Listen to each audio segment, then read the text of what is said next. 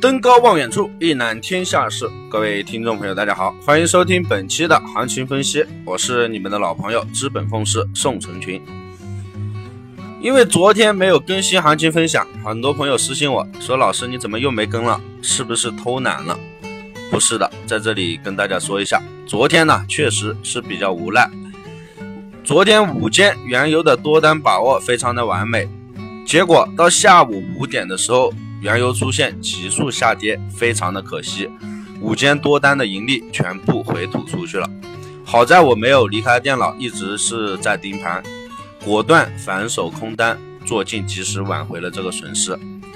有句话说得好，风险控制比盈利更加的重要。其实一般人是很难在这种突发行情中立马做出这个决断，导致亏损无法弥补。昨天的行情折磨，一时也没有时间更新录音，非常的抱歉。以后老孙会尽量保证每天的行情分析准时的发出。那么今天我们看到黄金的这个技术方面，黄金周初直接是低开，并且低走，到了晚间空头发力，黄金低开没有任何的套路，直接低走，从开盘一千三百一十九跌破一千三百一十一线。到日内新低一千三百零五点二一线，日线级别收阴。就现在的日线来看，黄金进入了空头的趋势当中。至高点一千三百五十七以后，黄金一直呈现下跌的态势。至于是否黄金中短线继续下跌，得看周四的美联储利率决议的一个情况。那么黄金四小时级别连续录得下影十字星阳线。目前处于下跌趋势止跌的过程当中，那么整体来说，这一段时间进行低位操作是最煎熬的一个阶段。从一小时级别来看，当前的 K 线在昨天晚间三点收了小阳线止跌之后，依托下方支撑一千三百零四一线的支撑，开始展开震荡。那么经过十三个小时的震荡。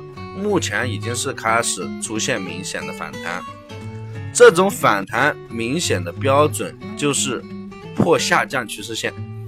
在本次黄金小五浪的这个下跌中，破下降趋势线视为开始反弹，而当下的这种横盘走势，在本次一千三百三十附近下跌以来从来没有过的，这代表着下跌的动能开始衰弱。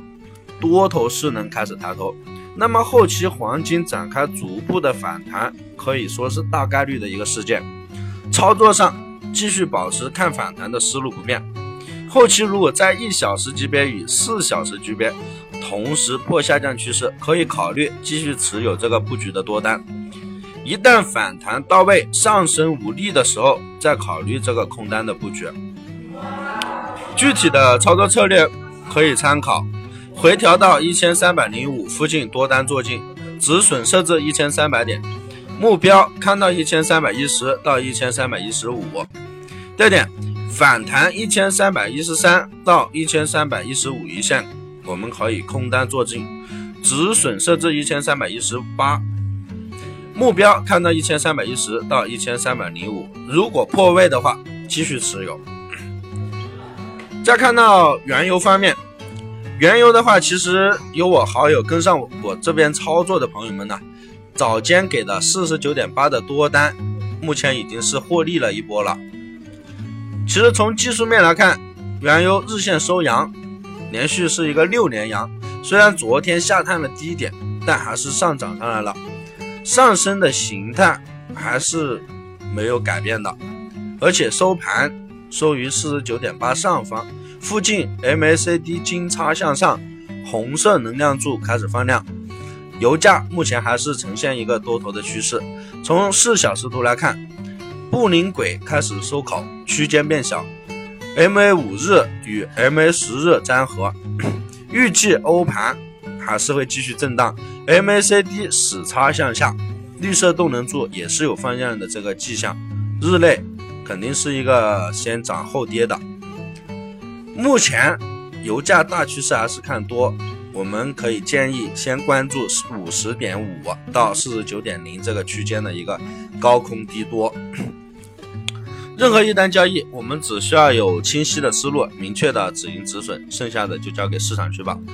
本团队专注市场动态，解读世界经济要闻。我会尽我所能，以我多年的研究经验，带领大家走在市场的前端，给到大家帮助。以上就是本期的全部内容，感谢大家收听，希望大家点击订阅，持续关注本人。